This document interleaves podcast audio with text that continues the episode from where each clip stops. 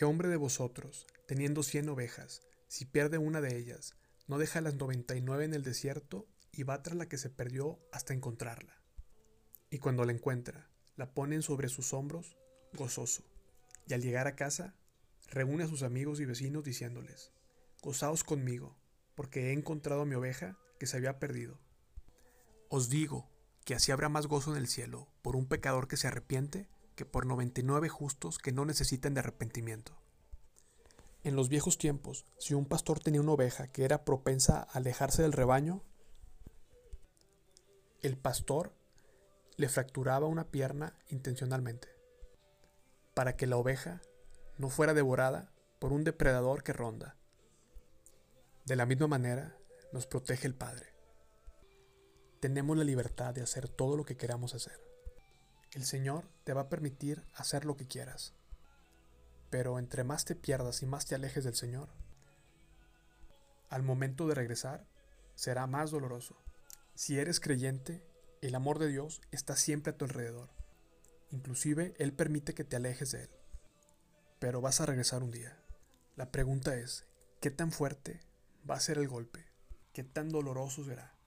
Lo que sea necesario con tal de que regreses. Salmo 139. Examíname, oh Dios, y conoce mi corazón. Pruébame y conoce mis pensamientos, y ve si hay en mí camino de perversidad, y guíame por el camino eterno. El amor de Dios nos hará regresar, pero tenemos que pagar por ello, y a veces el costo puede ser muy alto. Filipenses 3:17 Amados hermanos, tomen mi vida como modelo y aprendan de los que siguen nuestro ejemplo. Si solamente vives para este mundo, tu vida será miserable. Si vives para el reino de Dios, entonces puedes atravesar por esta vida con tranquilidad, sabiendo que obtendrás tu recompensa eterna. No te preocupes por aquellos que te juzgan, van en el tren equivocado. Tú no les perteneces a ellos, le perteneces a Jesucristo y solo Él puede juzgarte.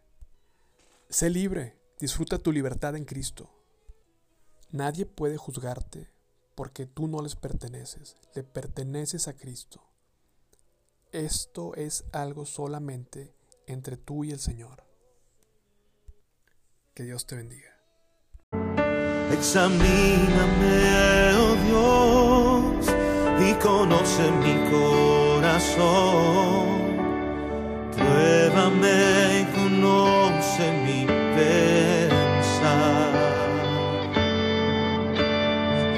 Pensar. Y